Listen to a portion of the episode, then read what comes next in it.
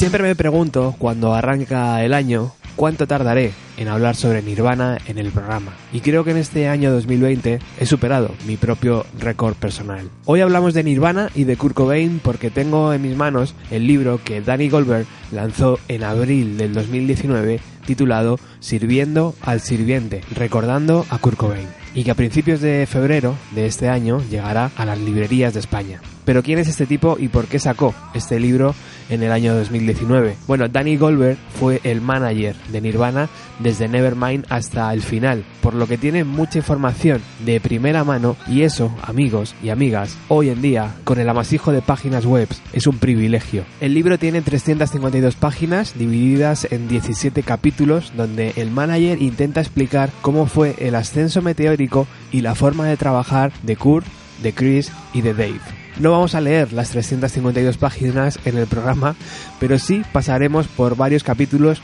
donde los recuerdos son más relevantes y tal vez menos conocidos. Arrancamos leyendo la introducción.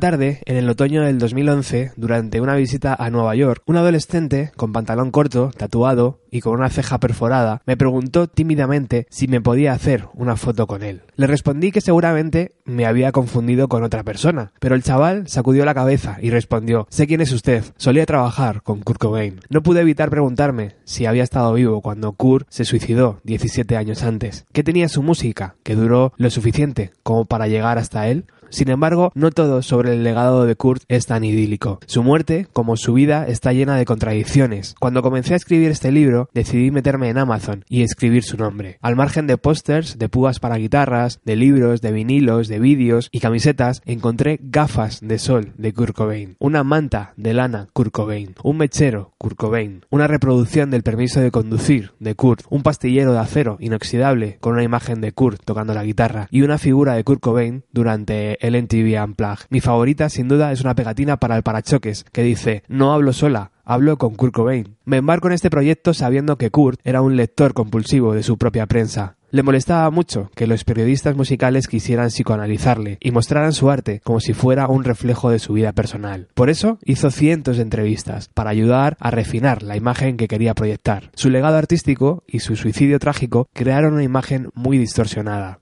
Muchos de los que conocieron a Kurt enfatizan aquellos aspectos de su vida que refuerzan su noción particular de quién creen que era. No soy una excepción, le debo mucho y fue un buen amigo. En mi oficina, a menudo miro fijamente una foto enmarcada de los dos en la que hay un brillo en sus ojos, cuya esencia sigo tratando de recordar. Lo de la memoria es un problema. He olvidado muchos detalles. Justo cuando estaba a punto de ponerme en contacto con Courtney Love para tratar que me ayudara con mis recuerdos, supe de ella porque quería el mismo tipo de ayuda con sus memorias. 25 años es mucho tiempo y ninguno de nosotros se está volviendo más joven. Para mí, uno de los mayores problemas es que a veces es difícil decir dónde termina la historia pública y dónde comienza la memoria personal. Muchos de los hechos de la vida de Kurt han sido documentados en libros, en películas, en vídeos de YouTube, en programas de radio y en miles de artículos.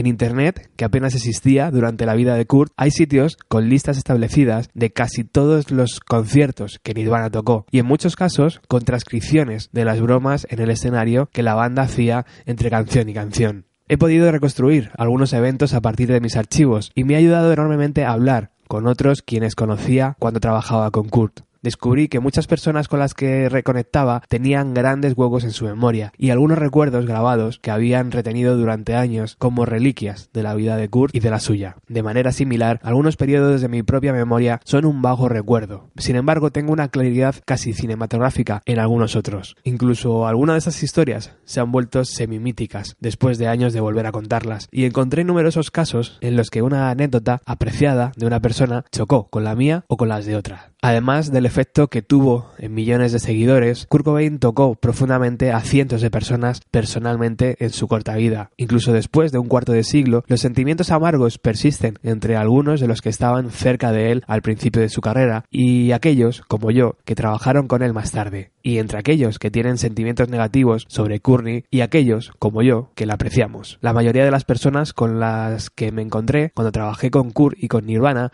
estaban ansiosos de compartir sus recuerdos, pero algunos no lo estaban, porque incluso después de todo este tiempo, sus sentimientos sobre su vida y su muerte eran incómodos. Entiendo a los que quieren estar tranquilos. Durante las primeras décadas después del suicidio evité los libros y las películas sobre Kurt Cobain. Recientemente he podido ver alguno. Varios relatos se centran en el divorcio de sus padres, su infancia infeliz y su tenaz lucha por ser reconocido como músico a finales de los años 80. Kurt me habló varias veces sobre su sentimiento de abandono por parte de sus padres y la sensación de aislamiento que tenía cuando era niño, pero tengo poco que agregar a ese registro histórico de su vida temprana él y yo no entramos en la vida del otro hasta poco antes de que Nirvana comenzara a trabajar en Nevermind, el álbum que los convirtió en un fenómeno internacional cuando se lanzó en septiembre de 1991. Esta es una descripción subjetiva del momento en el que estuve en contacto con él, los últimos tres años y medio de su vida, tal vez el periodo de tiempo donde más se le recuerda. Considero que su arte es mucho más que una colección de grandes éxitos de Nirvana y creo que permanece al nivel más alto de la jerarquía del rock and roll. También fue generoso con otros músicos y considerado acerca de su papel como figura pública. A nivel personal, fue amable conmigo. Muchos de los que estábamos más cerca de Kurt permanecen furiosos con él por suicidarse. Respeto sus sentimientos, pero no es de donde yo vengo. Lo echo mucho de menos y siempre me preguntaré si había algo que pudiera haber hecho para evitar su muerte prematura. Sin embargo, por lo que sé, ni la ciencia médica, ni las tradiciones espirituales, ni los grandes filósofos entienden por qué algunas personas se quitan la vida y otras no. A medida de que me abrí camino, a través del proceso agridulce de recordar su vida y su arte, la historia que me he estado diciendo a mí mismo es que su suicidio no fue un fracaso moral, sino el resultado de una enfermedad mental que ni él ni nadie de su alrededor fue capaz de tratar o curar con éxito. No toqué música con Kurt ni compartí su profunda conexión con la cultura punk rock, ni tomé drogas con él. Sin embargo, trabajé para él en el proyecto creativo principal de su vida, un trabajo que reinventó el rock and roll en la cultura popular global y para muchos de sus seguidores también redefinió la masculinidad.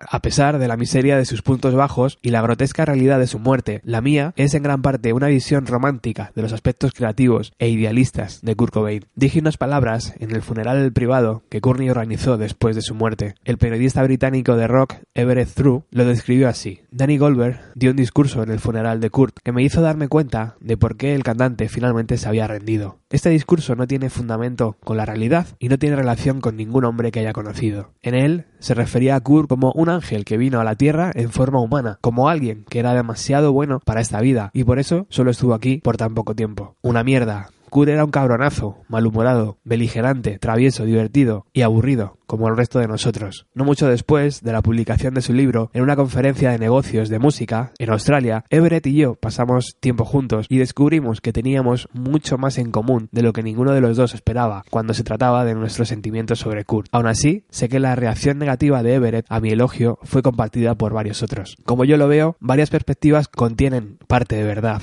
Kurt tenía divisiones en su personalidad. Era un depresivo un drogadicto y un genio creativo. Podría ser amargantemente sarcástico o desesperado, pero también tenía una racha profundamente romántica y confianza en la excelencia de su arte. Kurt era un vago y mantenía un ridículo sentido del humor. Le gustaba la misma comida basura que comía de niño y le gustaba usar pijamas durante el día. Sin embargo, su efecto más vago a menudo protegía su intelecto altamente sofisticado. Mark Gates, que era uno de los ejecutivos de Geffen Records más cercanos a Kurt, habló por muchos cuando me dijo en voz entrecortada por la emoción dos cosas que a menudo se olvidan de Kurt. Primero, que era muy divertido y segundo, que era increíblemente inteligente.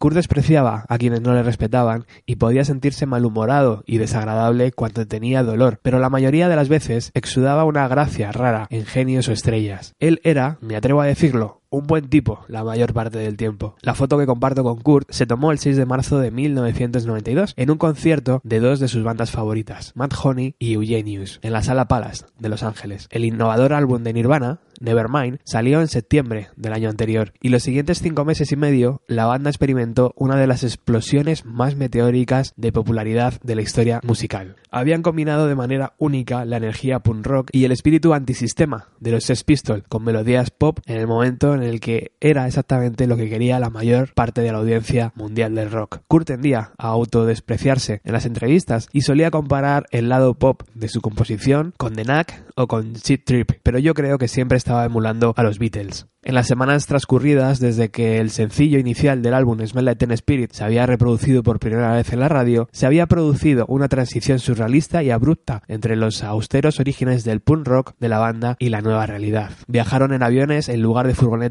durmieron en hoteles en lugar de sofás de amigos. La mayoría de los extraños que los miraban ahora los veían como celebridades en lugar de como desamparados. Veinte años antes, Bruce Springsteen se había hecho famoso rápidamente cuando lanzó Born to Run, pero incluso el boss tuvo que esperar varios años más para tener un hit pop y un álbum número uno. Para Nirvana, la aclamación de la crítica y el éxito pop sucedieron todos a la vez, y el fenómeno fue aún más notable porque surgieron del mundo insular del punk rock, que hasta ese momento había enfrentado la diferencia de la mayoría de los fanáticos del rock americano. Los músicos tienen más poder cultural individual que otros artistas, excepto por un puñado de autores, los actores dependen de guiones de otras personas. Incluso las más grandes estrellas de cine, novelistas y pintores no pueden reunirse con su público o meterse en la cabeza de sus fanáticos todos los días de la manera que lo hace una canción exitosa. De ahí el poder de la frase rockstar. Debido a que esa rara estrella de rock que representaba algo más que el atractivo sexual o el entretenimiento, muchos periodistas y fanáticos consideraban a Kurt como un sabio. Estaba orgulloso de lo que la banda había logrado y fue un alivio que por primera vez en su vida tuviera suficiente dinero para vivir cómodamente. Esa noche, en particular, Kurt estaba disfrutando de ser un simple fan. Otra vez, Matt Honey era de sus grupos favoritos de Seattle y era amigo de Mark Arm. También se había hecho amigo de Eugene Kelly, que había escrito la canción Molly's Lips, canción que Nirvana tocó muchas veces. Un año antes, Kurt era fanático de estas dos bandas y ahora era como su hermano menor, más exitoso. A pesar del poderoso impacto de MTV, que reproducía vídeos de Nirvana varias veces al día, Kurt no fue avasallado por sus seguidores, tal vez porque medía 1,75 y estaba ligeramente encorvado por la escoliosis, y eso hacía confundirlo con el resto, o porque se vistió igual que cuando estaba sin blanca, con pantalones vaqueros rotos y zapatillas Converse, o porque no tenía séquito y seguridad flotando a su alrededor. Sin embargo, sospecho que muchos seguidores de Nirvana esa noche reconocieron a Kurt, pero sabían que prefería que lo dejaran solo para disfrutar de la música junto a ellos. Kurt había salido recientemente de rehabilitación y por lo que pude ver estaba limpio. Sus ojos eran claros, un dramático contraste con la deprimente y opaca mirada de heroína que había visto por primera vez cuando Nirvana se presentó en el Saturday Night Live un par de meses antes. Once again,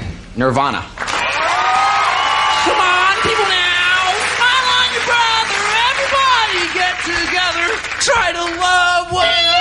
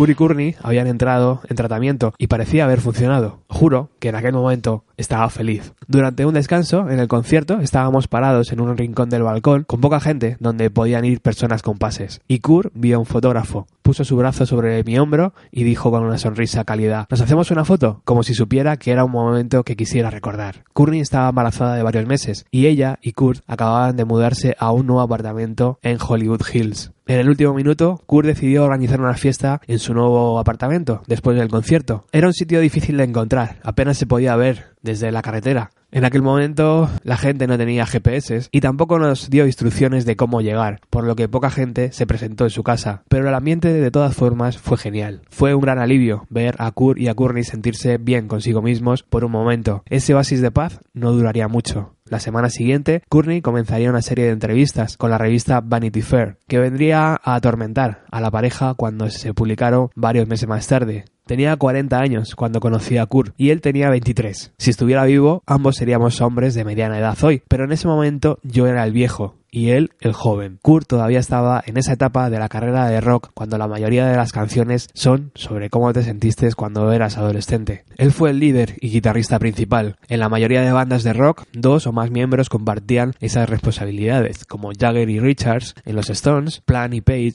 en Led Zeppelin, y aparte de Kurt, únicamente Jimi Hendrix había sido el único miembro de una banda superestrella que hizo ambas cosas. Kurt controlaba cada detalle de la producción de las grabaciones de Nirvana. Él personalmente diseñó las portadas del álbum e incluso muchas de las camisetas y dio con las ideas para los vídeos musicales. Nevermind ha vendido más de 15 millones de copias, pero no es un mero logro comercial, lo que explica la mística perdurable de Kurt, ni una lista de sus atributos musicales. Era un excelente guitarrista, pero no era Jimi Hendrix. Su voz no estaba corrompida por el artificio, y transmitía mucho poder. Era el raro compositor que podía cambiar la estructura de la canción pop en rock duro. Era mucho mejor letrista de lo que admitió, pero no al nivel de Bob Dylan o Leonard Cohen. Como lo percibí, Kurt definió toda la amplitud de su vida pública como arte. Cada actuación, cada entrevista y cada foto. A pesar de las dudas que tenía sobre la fama, la usó de manera muy efectiva. Fue uno de los pocos artistas en la historia del rock and roll que se comunicaron simultáneamente en múltiples lenguajes culturales. Incluía la energía del rock, la integridad del punk,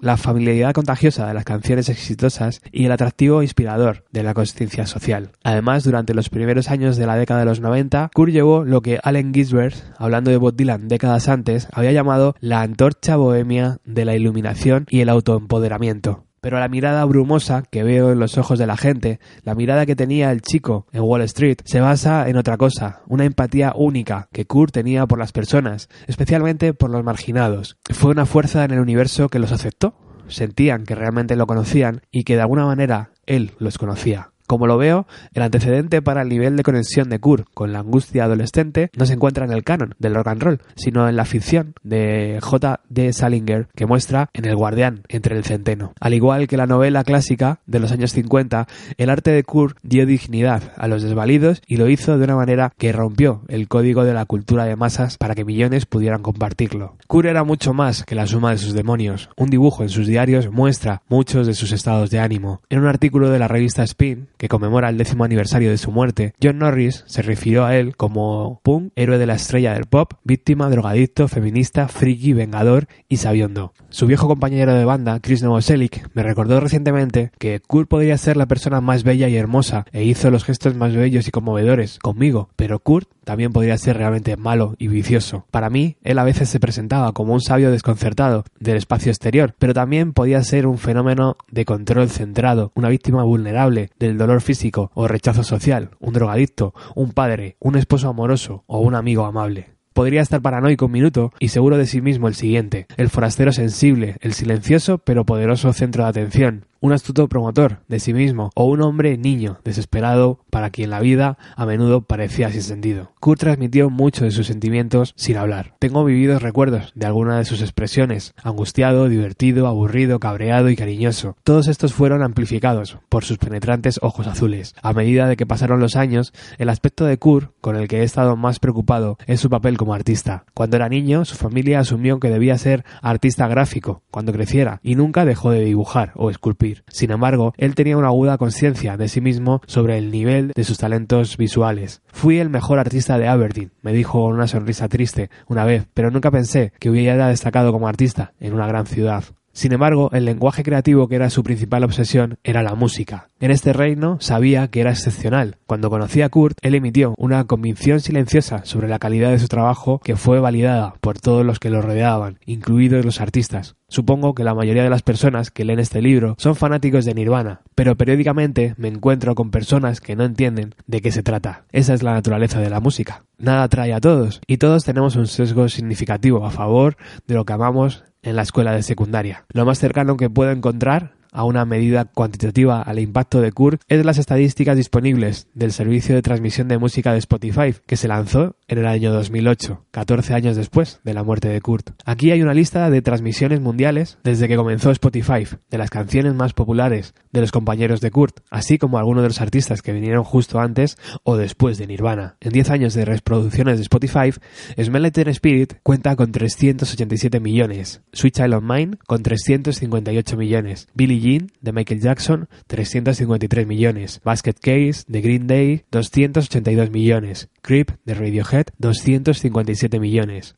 Everlong de Foo Fighters 210 millones, Soundgarden Black Hole Sun 139 millones, Alive de Pearl Jam 116 millones. El título Serving the Servant es un homenaje a una canción que Kurt escribió para el álbum Inútero a raíz del repentino triunfo comercial de Nirvana. A menudo recuerdo que su primera línea, La angustia adolescente, ha dado buenos resultados es una reflexión autocrítica sobre el éxito masivo del álbum anterior. Kurt dejó claro que algunas de las letras eran un intento de aclarar su relación con su padre separado, Dom, a quien conocí por primera y única vez en el funeral de su hijo. Para mí, el título representa la realidad de trabajar con Kurt. Él era el sirviente de una musa que solo él podía ver y escuchar, pero cuya energía transmutaba en un lenguaje con el que millones de personas podían identificarse. El trabajo de quienes trabajamos para él fue facilitar ese trabajo en la medida de que fuéramos capaces de hacerlo.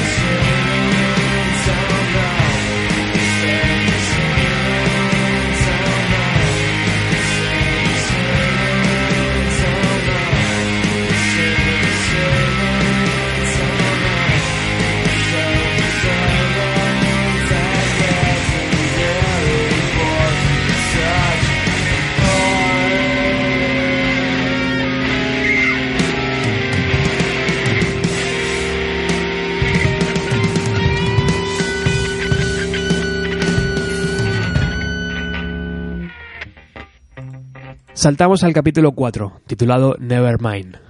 A pesar del hecho de que los efectos secundarios de la fama desorientarían y a veces atormentarían a Kurt, me parece claro que el éxito, en sus propios términos, fue algo que planificó meticulosamente durante años. El arco y la intensidad de su carrera no fue casual, fue algo que hizo a propósito. En verano de 1990, unos meses antes de involucrarnos con la banda, Nirvana contrató al abogado Allen Mintz para ayudarlos a explorar otros sellos discográficos. En septiembre, Sub Pop lanzó el single de una nueva canción llamada Sliver, que terminaría siendo uno de los últimos lanzamientos de Nirvana, con el sello. Al igual que About the Girl, The Bleach, Sliver tenía un coro pegadizo, otra indicación de que Kurt quería expandir el sonido de Nirvana más allá de los confines del grunge. Poco después, Nirvana cambió a Chad Channing por Dave Grohl y se profesionalizaron, lo que les llevó a nuestra oficina a principios de noviembre de los 90, menos de un mes después de que Dave Grohl hubiera tocado el primer concierto con Nirvana. No vi ningún inconveniente en la determinación de Kurt en abandonar su pop. Respeté la idea de ser leal a aquellos que habían sido partidarios tempranos, pero ¿durante cuánto tiempo y a qué coste? A través de mis ojos de 40 años, este no era diferente del argumento que Peter Grant tuvo con los promotores de conciertos que ofrecieron los primeros shows de Led Zeppelin y en vano afirmaron que por lo tanto tenían el derecho moral a tarifas más bajas que sus competidores. Kurt mantendría una amistad con Jonathan Poneman y otros de su pop durante el resto de su vida, pero nunca dudó a la hora de separarse de ellos. Nirvana tuvo algunas reuniones importantes antes de involucrarnos. Kurt estaba horrorizado por un ejecutivo machista de Capitol Records que bromeaba acerca de identificarse con el violador de la canción Polly. El mismo tipo parecía mucho más emocionado por haber obtenido entradas para los Lakers que sobre la música de Nirvana. Nirvana podía haber firmado fácilmente con una discográfica y luego haber elegido al manager, pero creo que dada la buena experiencia de Sony Youth, Kurt quería estar en Geffen Records y nuestra relación con la compañía fue probablemente una de las razones por las que Nirvana nos eligió como representantes. Silva y yo habríamos ido alegremente a otra parte si la banda lo hubiera deseado, pero pocos días después de nuestra primera reunión con ellos, la banda nos dijo que hiciéramos un trato con Geffen Records. Además, Kurt sabía que este sello había lanzado la grabación final de John Lennon, Double Fantasy. La actitud de Kurt hacia el rock and roll me recordaba mucho a Joe Strummer de los Clash. Parecían punks, pero les gustaba la melodía. Ambos eran genios y también los seres humanos más agradables. No habrían podido escribir esas canciones si no tuvieran corazón.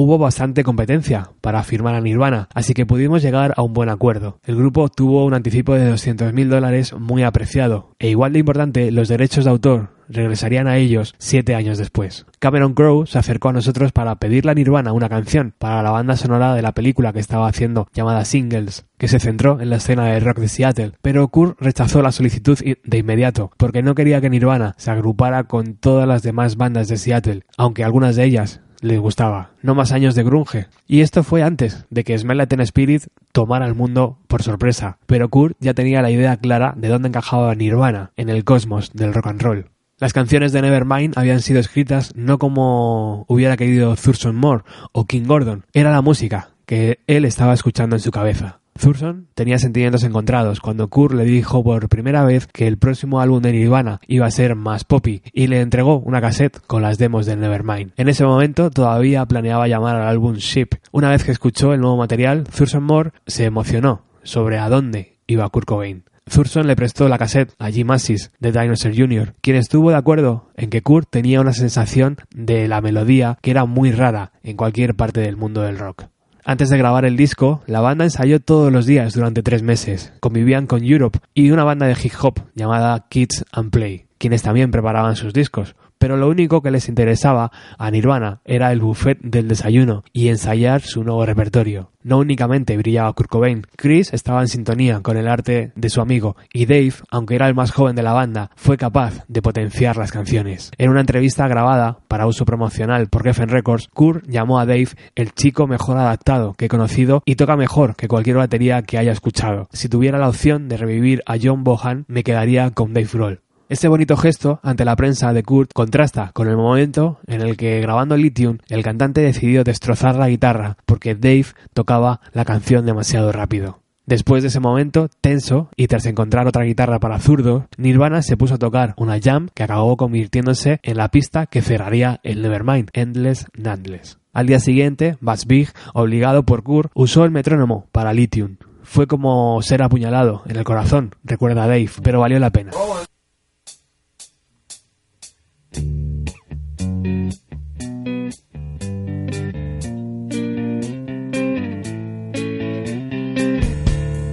I'm so happy cause today I found my friends in my head. I'm so ugly, that's okay, so are you. Every day for all I care. And I'm not scared. Light my candles in our days, 'cause I found out.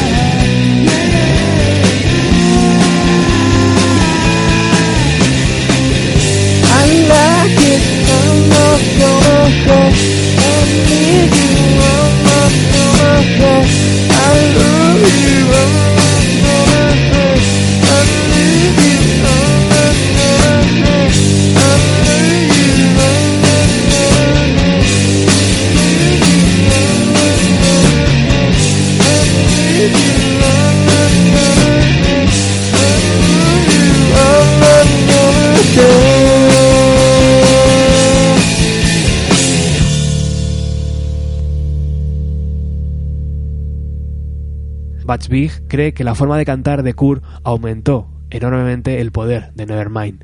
Su voz era tan frágil y vulnerable, si tomas a otros 50 cantantes haciendo esas canciones, los discos no tendrían esa emoción. Su voz tenía un carácter totalmente único, vulnerable, enojado, miedo, confusión, ira, a veces transmitía todo eso en una línea de la canción. A principios de 1992, cuando Nevermind era uno de los álbumes más grandes del mundo, algunos aficionados al punk afirmaron que la producción fue pulida de una manera que cambió la esencia de lo que la banda había sido anteriormente. E incluso Kurt a veces les hizo caso. La producción del disco había cambiado de alguna manera a Nirvana. En un momento tenso, en una entrevista, Kurt lo comparó con un disco del grupo de metal Poison. Aquellos comentarios no eran reales, porque Kurt sabía que había hecho exactamente el disco que él quería. Fue un aliento fresco y crudo, recuerda Vig. La grabación fue realmente simple. A veces Kurt doblaba una guitarra o Dave cantaba una armonía, pero eso era todo. No hay trucos electrónicos, no utilicé más de 16 pistas de las 24 que teníamos disponibles. En todo caso, está subproducido. Aún así, el productor entiende que la banda necesitaba fingir cierta distancia en algunas situaciones. ¿Cómo puedes conservar la credibilidad punk cuando has vendido 10 millones de discos? La imagen que tenía Kurt para la portada, para sus vídeos y para Nirvana en general era muy personal y clara. En agosto de 1991, entre la finalización de la grabación de Nevermind y su lanzamiento, Nirvana aceptó una oferta de Sony Youth para abrir algunos conciertos por Europa, junto a Dinosaur Jr., Babies in Toyland y Gumball. La banda también pudo actuar en el legendario festival británico The Reading. Un tiempo después, Kurt me diría que esas pocas semanas fueron las más felices de su vida.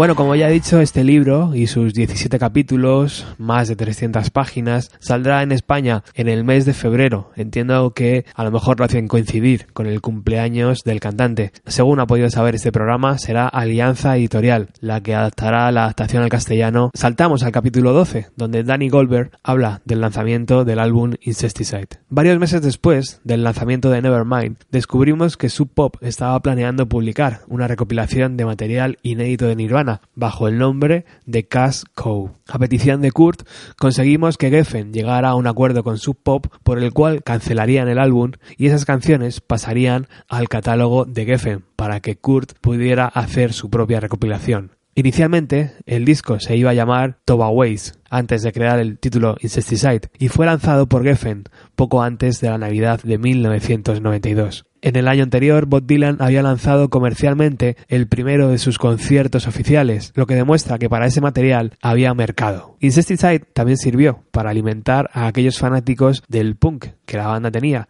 y que querían más sonido crudo, tipo Bleach. El álbum incluía varias pistas que habían aparecido en el EP Ormoanin, que solo se había lanzado en Australia y Japón, debido a que muchas de las grabaciones se hicieron durante un periodo de años antes al Nevermind, había hasta cuatro baterías diferentes, Chad Channing, Dale Crover, Dan Peters y Dave Grohl. Como Jen Pili escribiría en 2018 en una elegía de 3.000 palabras para Pitchfork, Insecticide representa el espacio libre del punk, parte del arte visual externo, parte fanzine, emocionante y crudo. Nirvana entregó a sus fanáticos una cinta con sesiones de John Peel, canciones demo, sonidos vocales como animales salvajes moribundos, feminismo descarado y sí, un gallo que saluda al cuerno del diablo llamado Aerozeppelin. Para este lanzamiento, Kurt volvió a concentrarse en la portada. Me presenté a trabajar un día y Kurt estaba allí, con esta foto. Recuerdan en la oficina, mientras describe la pintura surrealista e inquietante de criatura esquelética que Kurt había hecho. Para la contraportada,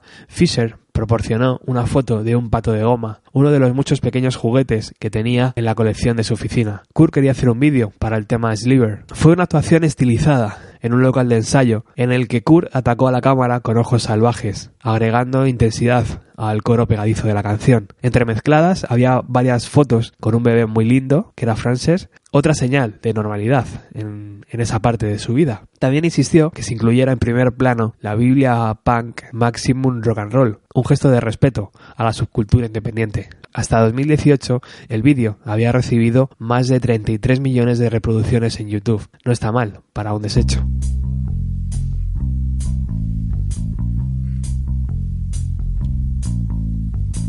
Mom and Dad went to a show. They dropped me off at Grandpa Joe's. I kicked and screamed, said please no.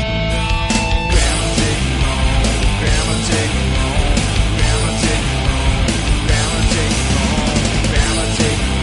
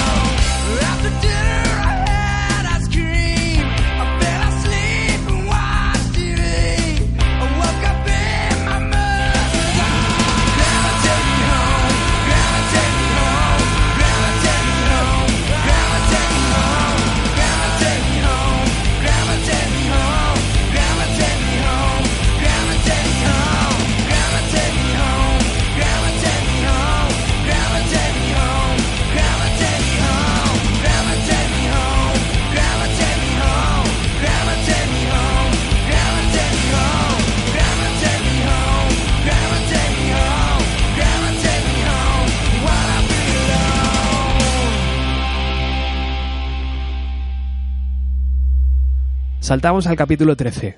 Inútero. Kurt había comenzado a pensar en cómo seguir a Nevermind casi tan pronto como salió el disco. Era como dice Chris, un planificador, y algunas de las canciones que terminaron en Inútero habían sido desarrolladas por Kurt durante años. Damn, Penny Royalty y All Apologies fueron interpretadas en vivo por Nirvana ya en la gira del Reino Unido a finales de 1991. Sin embargo, para hacer un álbum se necesitan canciones adicionales. En enero de 1993, mientras la banda tenía un día libre en Río de Janeiro, se grabaron nuevas demos que incluían Hershey Box. Hole también usó parte del tiempo en aquel estudio para grabar las demos de las canciones que aparecerían en Live Through This. Cuando regresaron a los Estados Unidos, Kurt y Courtney abandonaron el apartamento en Hollywood y compraron una casa en Seattle, donde se sentían mucho más a gusto. Sin embargo, venían a Los Ángeles con frecuencia y generalmente se quedaban en el hotel Four Seasons. Aunque las canciones fueron escritas en diferentes momentos, Kurt las combinó con una conexión entre el nacimiento, la enfermedad, la muerte y el renacimiento. Raimi aparece en el disco y muchas de las otras canciones de Inútero fueron compuestas por la convicción que tenía Kurt de que mucha de la negatividad dirigida a Courtney era misógina. Eso era cierto temáticamente, pero la composición de canciones era algo que Kurt se tomaba muy en serio, como elemento central de quien era como artista. Justo después del nacimiento de Francis, Courtney hizo una actuación en acústico e interpretó Penny Royalty. Al día siguiente, Kurt me llamó, agitado. Courtney le había preguntado si podía grabar la canción en el próximo álbum de Hole, y él quería asegurarse de que yo no fomentara esa idea. Eso es para el próximo álbum de Nirvana. De ninguna manera le voy a regalar esa canción. Frances Farmer se inspiró en la novela biográfica de William Arnold sobre la actriz de cine que estuvo en una institución mental en el estado de Washington durante cinco años en la década de 1940, donde fue maltratada. La película, interpretada por Jessica Lange, se basó en gran medida en el libro, y Kurt se propuso contar la historia de la triste vida de la protagonista en la mayoría de las entrevistas que hizo para aquella gira. Algunas de las canciones fueron escritas después del nacimiento de Francis Bean Cobain. Ann Powers señala que muy pocos compositores habían abordado previamente el miedo a ser padres. John Lennon lo hizo en su último álbum, pero Kurt tuvo emociones que Lennon no pudo entender. Hershey Box evoca los límites de lo que un hombre puede entender sobre una mujer. Y el álbum, en su conjunto, da una consideración muy cercana de convertirse en padre, ver a la persona que ama, estar embarazada y tener un hijo. Antes de grabar Inútero, Kurt quería entender dónde estaba financieramente. Una vez que un artista tiene éxito, hay mucha presión para planificar un ciclo en relación al nuevo álbum, con muchos festivales, grandes lugares reservados para tocar. A Kurt le encantaba tocar en clubs pequeños cuando Nirvana se movía en furgoneta, pero la versión de gira de estrella de rock le atraía muy poco, ya sea porque se sentía más aislado en lugares grandes, o quería estar más tiempo en casa con Francis, o estaba luchando contra la adicción de drogas y quería escribir y dibujar más. Kurt estaba buscando estar mucho menos de gira el próximo año, pero también quería asegurarse de que nunca volvería a estar en la ruina. Sus facturas de litigios y otros gastos a raíz del artículo de Vanity Fair habían sido significativos. Y a pesar del cheque de un millón y medio de dólares que la compañía discográfica había dado a Kurt el año anterior, estaba estresado por el dinero cuando comenzó 1993. No mucho después de que la banda regresó de América Latina, Kurt me preguntó cuánto le habría quedado después de impuestos y después de las comisiones.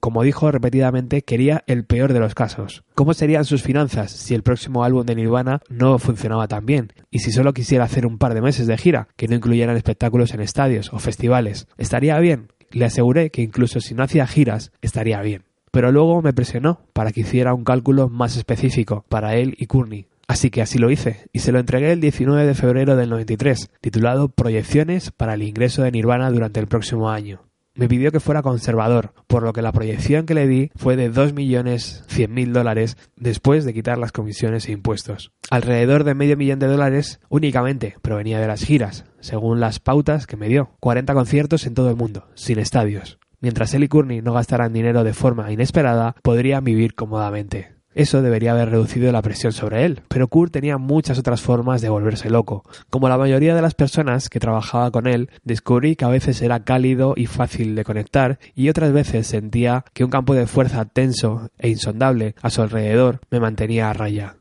Durante los siguientes meses, siguiendo el patrón de los últimos dos años, Kurt alternó entre momentos de depresión y un gran trabajo creativo. Aunque parte de la prensa rock había seguido sugiriendo que Nirvana se había consumido, la parte de la mente de Kurt, que había inspirado tantos fanáticos en primer lugar, continuó funcionando a un alto nivel. Como dice Chris, cuando se trata de crear arte, Kurt no aflojaba. La única vez que me llamó para quejarse de Geffen Records fue cuando su departamento internacional se estaba demorando para que le transfirieran un vídeo europeo al estándar estadounidense, para que Kurt pudiera verlo y tomar notas para un vídeo casero de larga duración. Varias veces, cuando lo visité, Kurt estaba trabajando febrilmente en ello. Creó un montaje de la banda, rompiendo sus instrumentos, incluyendo una pregunta en una entrevista de una televisión donde se le preguntó a Chris si Nirvana provoca a la audiencia y el bajista respondió no, son ellos los que nos provocan a nosotros. Hello. Hi. Hola, ¿qué tal? like ¿Os gusta provocar al público? No, provoke ellos nos provocan a nosotros, lo hacen. ¿De verdad? Cuando Kurt preguntó sobre la influencia de Nirvana, si las bandas han sido influenciadas por nosotros, espero que haya sido por nuestra sinceridad. Encontré un clip de Gers que decía, esto no es un disco exitoso, es una especie de fenómeno. No puedo imaginar que ningún fan de Nirvana se haya preocupado por esos momentos. Era solo la forma en que Kurt hacía que cada uno de nosotros nos sintiéramos incluidos en su versión del ascenso de Nirvana. Después de la muerte de Kurt, Chris y Dave supervisaron la finalización del vídeo con Kevin Kerslake como director. Fue lanzado como Nirvana Live Tonight Soul Out y es fiel a la visión de Kurt, tal como la entendí.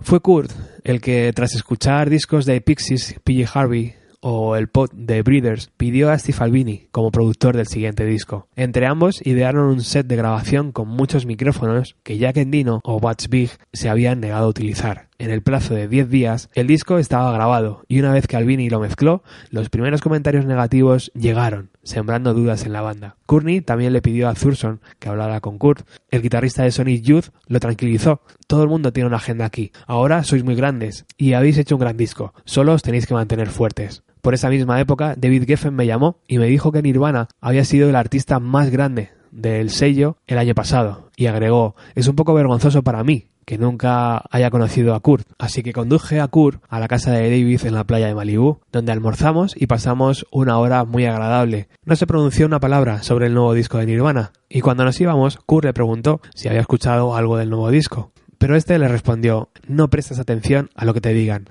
Haz el disco que quieras hacer. El cantante se sintió muy aliviado y en el viaje de regreso a Hollywood me dijo es muy diferente a lo que esperaba.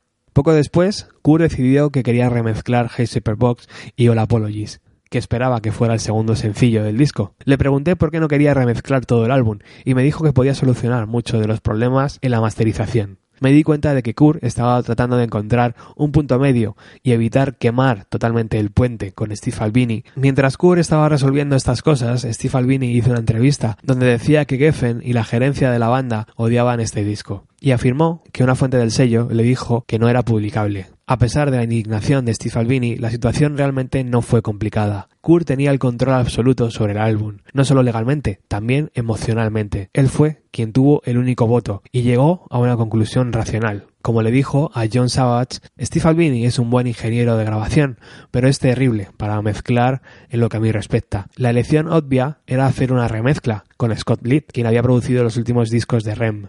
Cuando inicialmente se discutió sobre los productores de Nevermind, Scott Litt había estado en la lista, pero el productor renunció porque estaba a punto de casarse, una decisión que seguramente lamenta al día de hoy. Así que cuando le llamamos para remezclar un par de canciones de Inútero, aprovechó la oportunidad. Hicieron las remezclas en los estudios Bad Animals en Seattle, propiedad de Ann y Nancy Wilson, de la banda Heart. Y Scott Lee recuerda que cuando Kurt, Chris y Dave lo conocieron, los tres sintieron que las mezclas habían sido apresuradas y les molestó el hecho de que Albini se había negado a rehacer ninguna de ellas. Aunque Scott Litt había escuchado los rumores sobre drogadicción de Kurt, le pareció en ese momento muy directo, Kurt era muy inteligente en el estudio, era perfeccionista y sabía exactamente lo que quería. No tuvo problemas para tomar decisiones. A Kurt le encantó lo que estaba escuchando y se sentía lo suficientemente cómodo como para sugerirle hacer una armonía vocal en el verso de All Apologies. Así lo hizo el cantante, que estaba eufórico. Poco después me llamó. No solo estaba feliz y aliviado con la nueva mezcla, sino que también se sentía muy feliz en el proceso. Scott es un buen tipo. Al día siguiente remezcló Hersepe Box y Kurt tuvo sus dos singles.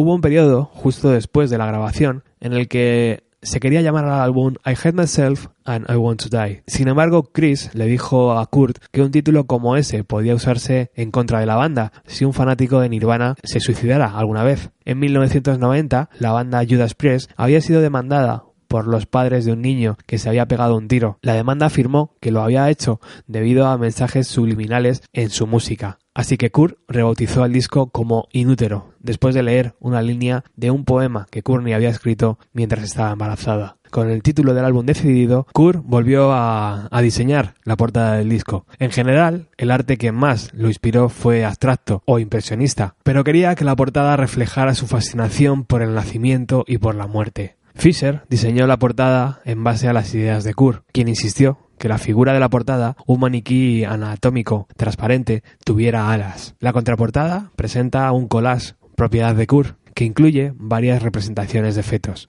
En el folleto que acompaña el CD, Kurt se aseguró de incluir una foto de él con una camiseta de Flipper. Cuando Nevermind salió, anticipamos que podría haber cierta resistencia a la visibilidad del pene del bebé en la portada del disco, pero a pesar de las pocas quejas de los consumidores, ningún minorista se negó a venderlo. Sin embargo, la obra de arte de Inútero provocó de inmediato la resistencia de Walmart, que en ese momento era la mayor distribuidora de discos. Le dijeron al departamento de ventas de Geffen que no lo venderían con esa portada, y me preguntaron si la banda podría encontrar una alternativa. Sentí que la posición de Walmart era absurda. No había nada violento, erótico o profano en esa obra de arte. Cualquier libro de texto médico tiene imágenes similares de partes del cuerpo. Nirvana había sido aclamado por la crítica de todo el mundo y había ganado los mayores premios de la música. Supuse que la resistencia estaba arraigada políticamente en el movimiento antiaborto, por el cual el feto era objeto de veneración. Rebosante de libertad de expresión e indignación proabortista, le conté a Kurt sobre el problema y con orgullo le hice saber que estaría más feliz de decirle al sello que no hiciera nada. Después de todo, el álbum reciente de NBA no se vendía en Walmart y todavía era uno de los discos más grandes del año. Kurt no estuvo de acuerdo conmigo. Explicó que cuando crecía, el único lugar donde podía obtener discos era Walmart y quería que niños como él pudieran obtener el disco de Nirvana. Así que le pedí a Geffen que nos dijera qué cambios necesitaban para poder vender Inútero en sus tiendas. Por lo tanto, para los envíos a Walmart, así como a Camar, otra gran cadena minorista que rechazó el disco, Geffen, con la aprobación de la banda, simplificó la cubierta posterior y eliminó los fetos. Estos minoristas también se negaron al título de la canción Rain Me, que figuraba en la contraportada, pero finalmente se quedó con Wife Me, para los últimos conciertos en Estados Unidos, después del lanzamiento de Nirvana, Kurt pidió que los Meat Puppets fueran el grupo que abriera el concierto. El batería de la banda, Derek Bostron, recuerda que Dave Grohl le dio una rosa para darme la bienvenida a la gira. Kurt y Francis estaban con nosotros y la única señal de estrés que noté fue que el catering era muy soso. Los shows de Nirvana tenían una sensación de emoción enorme, no solo porque eran grandes, también habíamos abierto para otras grandes bandas, sino porque había esa magia sobre el escenario, una sensación de que estaban tomando riesgos. El primer concierto de esa gira fue el día de Halloween, en 1993, y se hizo en la Universidad de Akron. Era un estadio con las entradas agotadas, que albergaba a unas 6.000 personas. Kurt salió disfrazado al escenario, con un traje morado de Barney, y también llevaba una botella de, Jack Daniels, que vertía periódicamente en la boca gigante de la cabeza de su disfraz. Pat Smear se vistió como Slash de Guns N' Roses, y de acuerdo con la tradición de la parodia del rock, Slash y Barney en un momento dado hicieron un duelo de guitarras. Dave estaba vestido como una momia, y Chris tenía la cara pintada de blanco, con dos iniciales, PC, políticamente correctas, escritas en su frente. Siempre es agradable poder aprender cosas nuevas de estos años donde Nirvana dominaba el mundo para muchos de nosotros. Era la banda más importante del planeta, pero ellos actuaban como si aquello no fuera con ellos. Este libro nos muestra a una banda también preocupada por expresar su arte como realmente querían, lejos de modas o comentarios externos. La hoja de ruta de Kurt estaba clara.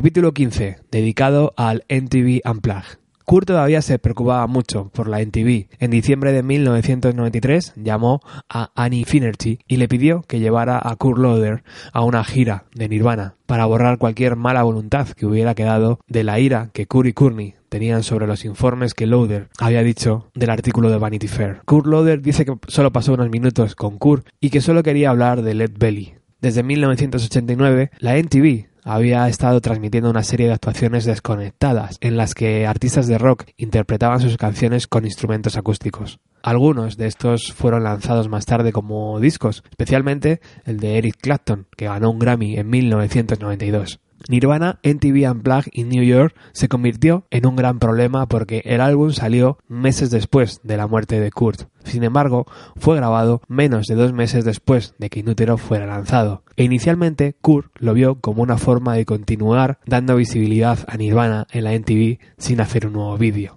al tiempo que le brindaba una plataforma para experimentar más con una nueva dirección creativa. Annie Finnerty de la NTV recuerda que se estaban quedando en el Paramount Hotel cerca del NTV Studios. Me pidió que fuera y me dijo que estaba preocupado. Dave estaba tocando demasiado fuerte. Pero ese problema se resolvió cuando el batería decidió tocar con otro tipo de baquetas. Para mí fue muy difícil decirle a Kurt que no podría asistir a la grabación el día 18 de noviembre de 1993. Mi mujer, Rosemary, estaba embarazada de ocho meses y medio. No había forma de que estuviera a 3.000 millas de distancia de ella en ese momento. Nuestro hijo Max nació 12 días después. Kurt pidió a Scott Litt que mezclara el sonido del Unplugged y este recuerda como Alex Coletti de la NTV pidió versiones acústicas de los éxitos de Nevermind. Kurt había aceptado alimentar a la bestia de la NTV sin insistir en la fidelidad de su visión creativa. Había aceptado hacer Lithium en vez de Me en uno de sus premios, pero Kurt lo veía como arte, no como promoción, y nadie le iba a decir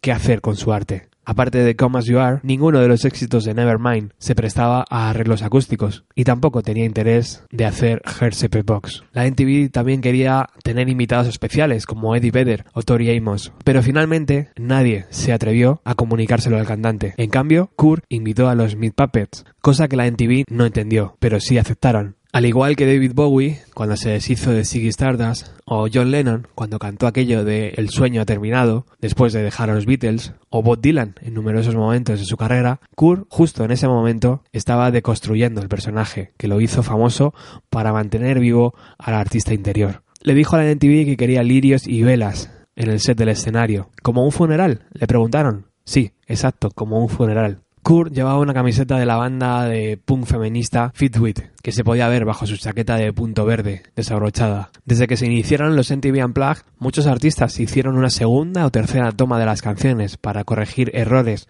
o ajustar los arreglos, pero Nirvana lo hizo del tirón, sin ninguna repetición. Cuando llegó el momento de hacer The Man Who Sold the World de David Bowie, el cantante dijo a la audiencia, estoy seguro de que destrozaré esta canción pero por supuesto no lo hizo. Cuando Neil Young vio por primera vez la actuación, describió esa canción final como algo sobrenatural. Un ejecutivo de la NTV preguntó a la banda si querían hacer un bis, pero Kurt se negó. Cuando se bajó del escenario y habló con sus amigos, dijo que había sido una actuación de mierda y que él era un guitarrista de mierda. No creo que a nadie le haya gustado, porque la gente había estado muy callada y muy tranquila pero sus amigos le dijeron que esa tranquilidad se debía a la intimidad del concierto y que vieron a gente incluso llorando. Al día siguiente, cuando hablé con Kurt, ya había internalizado que había sido un gran concierto. No puedo esperar a que lo veas, me dijo. Creo que realmente va a cambiar la forma en que la gente ve a nuestra banda. El programa se emitió en NTV el día 16 de diciembre y la semana anterior la versión de All Apologies estaba constantemente reproduciéndose en el canal. Para recordar a los fans el lado agresivo de Nirvana, Kurt decidió hacer un concierto de presentación para la NTV que grabaron el 13 de diciembre desde Seattle. Aunque el álbum Unplugged se lanzaría siete meses después de la muerte de Kurt, él supo de inmediato que ese concepto era lo que quería para el próximo lanzamiento de Nirvana. Incluso Kurt contempló volver a grabarlo todo en un estudio.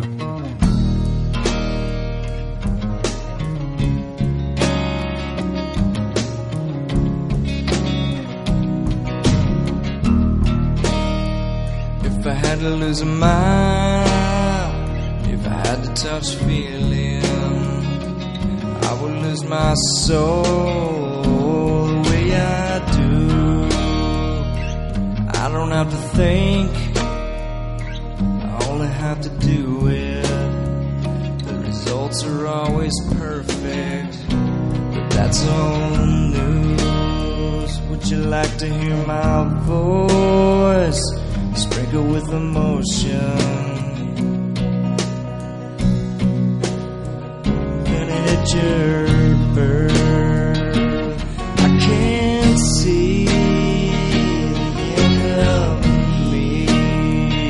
my home expanse, I cannot see.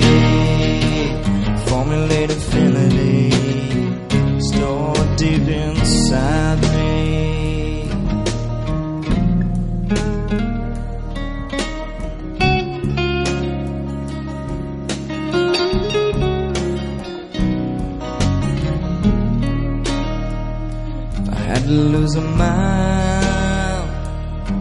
Touch feeling. I would lose my soul the way I do. I don't have to think, I only have to do it. The results are always perfect, but that's old news. Would you like to hear my voice? Sprinkle with emotion. Invented at your birth. I can't see the me. My whole expanse. I cannot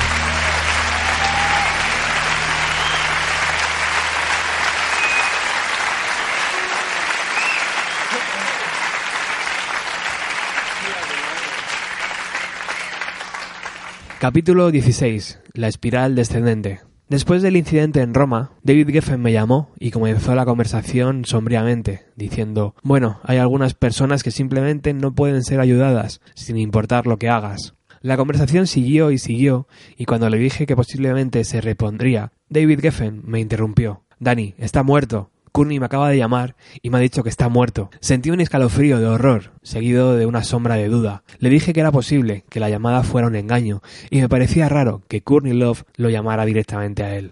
Tardé 20 agonizantes minutos en ponerme en contacto con Courtney y confirmar que Kurt todavía estaba vivo. Llamé a Geffen para confirmar que quien lo llamó era un impostor. Nunca descubrí quién fue ese gilipollas o por qué lo hizo. Ese fue el tipo de cosas raras que sucede a veces cuando las personas son famosas. Cuando finalmente hablé con Kurt por teléfono, unos días después, sonaba dulce pero débil. De vuelta en Seattle, dos semanas después, y sin que yo lo supiera en ese momento, Courtney llamó a la policía de Seattle porque Kurt estaba encerrado en una habitación de su casa con armas y estaba aterrorizada de que se lastimara. Dos policías confiscaron cuatro armas y varias cajas de munición. Unos días después, el 24 de marzo, Courtney me convenció para unirme a algunas personas en un viaje a Seattle y para ser parte de una reunión al día siguiente. Ella me dijo que nunca había visto tan mal a Kurt desde que nació Francis. Incluso estar con su hija no le hacía sonreír. En los últimos años viví momentos difíciles con Courtney. La había visto desesperada, furiosa, drogada, pero era la primera vez que escuchaba miedo en su voz.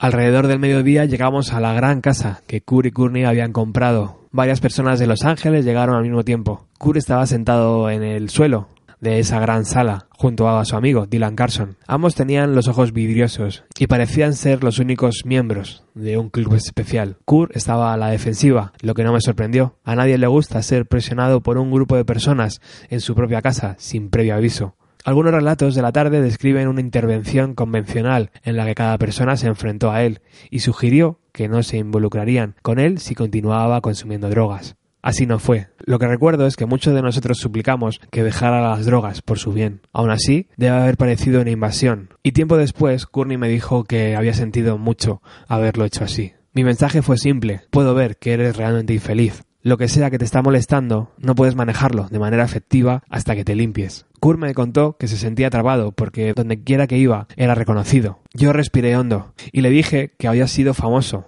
durante más de dos años y que rara vez había tenido problemas para mezclarse en el público. ¿Qué tenía que ver ser famoso con dejar la heroína? me preguntaba. Y ahí cambió de táctica. Kurt me preguntó indignado, ¿pero por qué me hablas de esto? Deberías hablar también con Courtney. Sentí que al menos ahora estaba siendo un poco más honesto con sus emociones y le aseguré que había hecho lo mismo con ella y que estaba preparada para ir a rehabilitación. Dos semanas después, el viernes 8 de abril, regresé a Nueva York de una reunión cuando mi asistente me dijo que Rosemary, mi mujer, me estaba llamando al teléfono y que era urgente. Estaba llamando desde su teléfono móvil en el coche y estaba de camino a ver a Courtney, que todavía estaba en rehabilitación, y le dijo que tenía que contarle lo sucedido. Le dije que no tenía ni idea de qué estaba hablando y ella respondió, Oh Dios mío, ¿todavía no lo sabes? Kurt se ha suicidado. Nunca superaré por completo la tristeza y la angustia que sentí en ese momento. El dolor pronto fue reemplazado por el shock Volamos a Seattle, donde nos recogió una limusina. Rápidamente la mujer descubrió que estábamos en la ciudad para ir al funeral de Kurt. ¿Sabes? Me dijo, hace unos meses le recogí y él fue muy amable. Le dije que mi hijo, de 14 años, era un gran admirador suyo y sugirió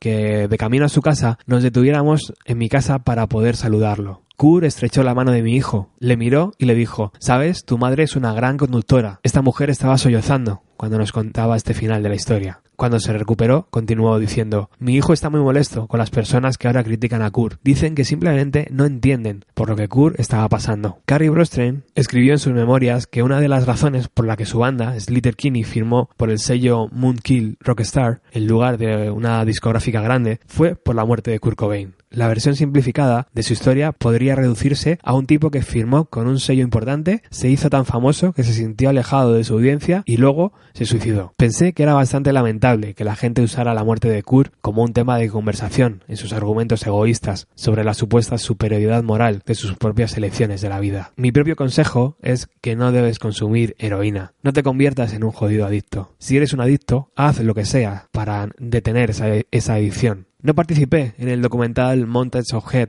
de 2015 y tengo sentimientos encontrados al respecto. Es un retrato subjetivo del cineasta Brett Morgan, quien no conocía a Kurt, y es una visión mucho más oscura de su vida de la que yo tengo. Creo que es una obra de arte sincera y honro el hecho de que Francis y Courtney lo apoyaran, pero muchos de mis recuerdos de Kurt están ausentes. Además de los excelentes documentales de conciertos que se han lanzado, mi película favorita relacionada con Kurt es una titulada About a Son, que gira en torno a una entrevista de audio que realizó Michael Azerrad.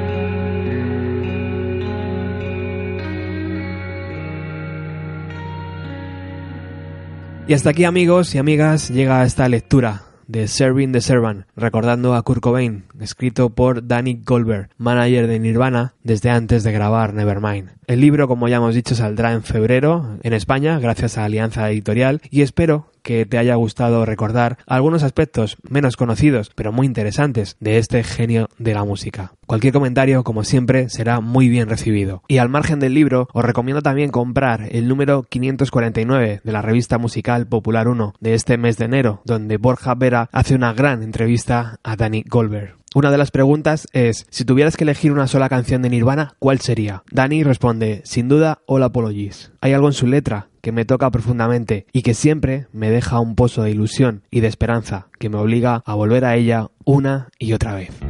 Chao.